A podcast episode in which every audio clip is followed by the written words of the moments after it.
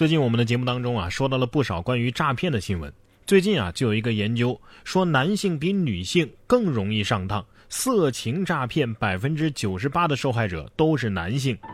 电信网络诈骗治理研究报告二零一九年上半年指出，被害人性别男女比例分别是百分之六十三、百分之三十七，而男性受骗比例几乎是女性的两倍。十种诈骗类型当中，其中最为突出的是色情诈骗，百分之九十八的受害人都是男性；交友欺诈是次之，百分之八十五受害人是男性。报告显示啊，十八到二十八岁之间被害人所占的比例高达百分之五十四啊！所以，并不是说只有老年人容易上当受骗，这些十八岁到二十八岁之间的小伙子，你们都是干嘛被骗的啊？对呀。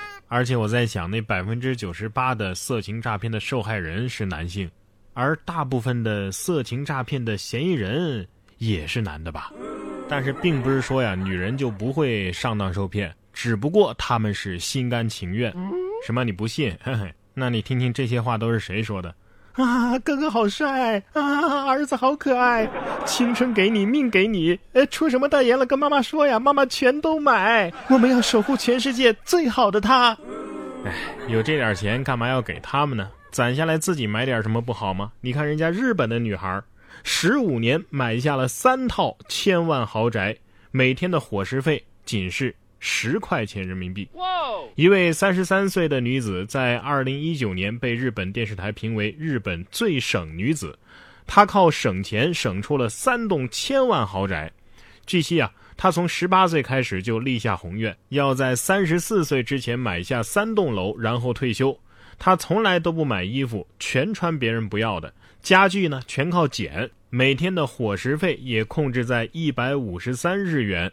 也就是大约十块钱人民币以内，晚餐吃两块钱的乌冬面，不舍得买碗就直接拿锅吃。虽然说他现在已经是拥有三栋楼的富豪了，但是冰箱里依旧是乌冬面。目前他已经辞去了工作，靠房租月收入就可以达到两万人民币了。而他辛苦至今是为了达成开猫咪咖啡厅救助流浪猫的梦想。哼哼，我觉得他也不光是省吧。我就是不吃不喝不穿，一分钱不花，也省不出一千万啊！所以啊，有些女孩，你别看她嘴上不说，其实心里都想当个包租婆。哎，我挣的少，但是我生活很开心，因为我有三栋房子收租。我也想要这样简简单单、平平淡淡的生活呀，挣得少，但是生活的很开心呢。对呀。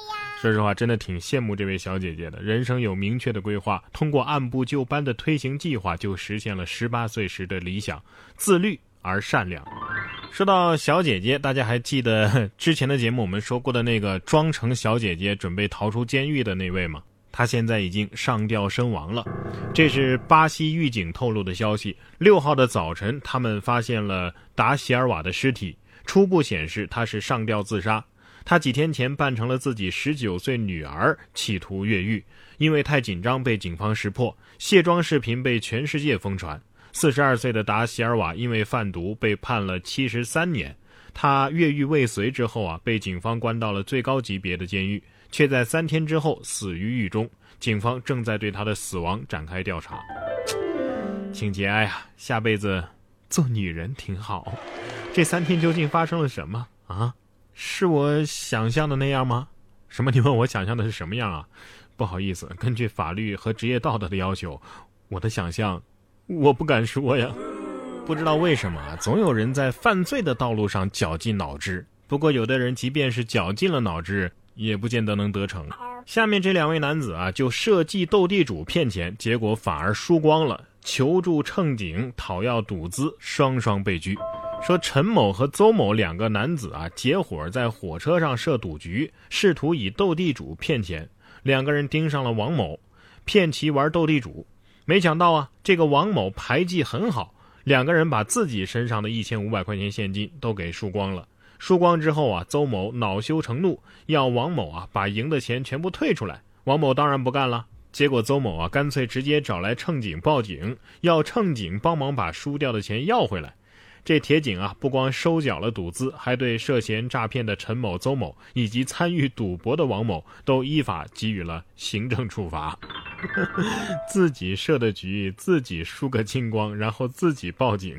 警察叔叔，我觉得这算自首吧？啊，最惨的是那个王某，本来是一个受害人，结果成了违法的人。不过下面这位男子比这个王某还更惨多了，哈哈。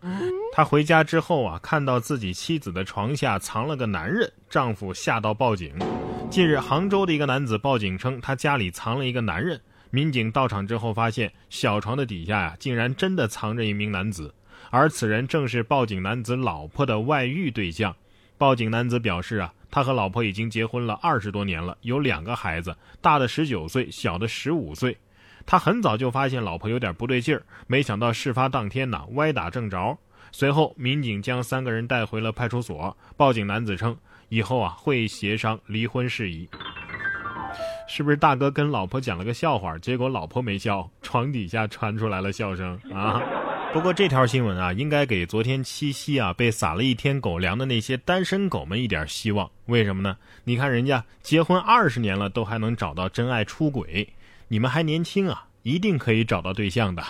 下面这两位同名同姓、很有缘分的朋友啊，不知道是不是一起过的七夕？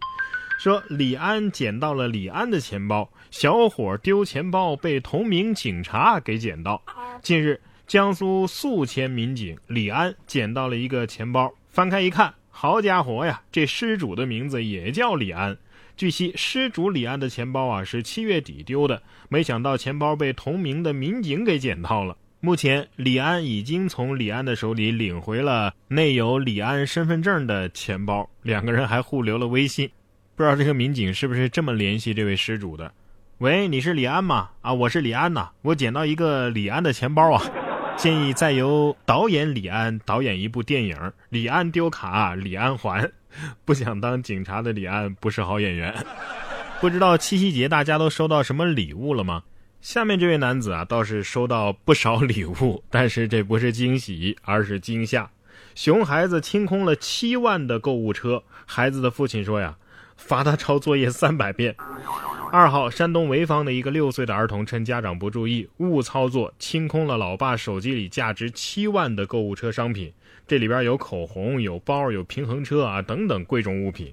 孩子的父亲魏先生表示很崩溃，熊孩子呢则是被罚抄了三百遍作业。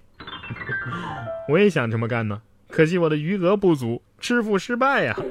三百遍作业，孩子得说了：“爸爸，你还是打我一顿吧。”不过，如果是更聪明的孩子，可能会说：“爸爸，其实是妈妈偷偷让我干的，你不能罚我一个人抄作业呀。”